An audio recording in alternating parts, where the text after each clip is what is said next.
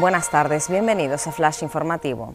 La silla infantil que apareció flotando en el mar es de la familia de las niñas desaparecidas. La voz de alarma se dio el pasado martes cuando la madre presentó una denuncia porque el padre no había entregado a las hijas a la hora acordada.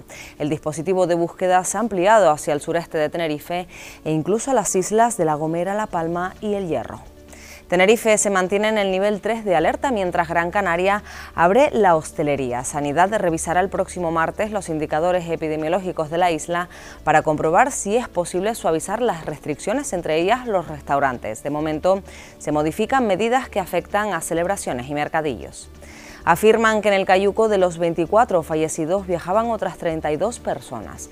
Caminando Fronteras comunicó ayer a la Guardia Civil que los familiares han identificado a la superviviente de la embarcación del Hierro como una de las dos mujeres que partieron el 5 de abril desde Mauritania en una barca con otros 57 compañeros.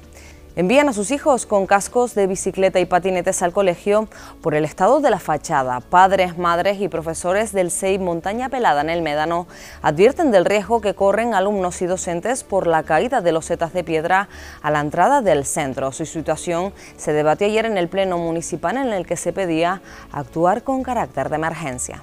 Más noticias en diariodeavisos.com.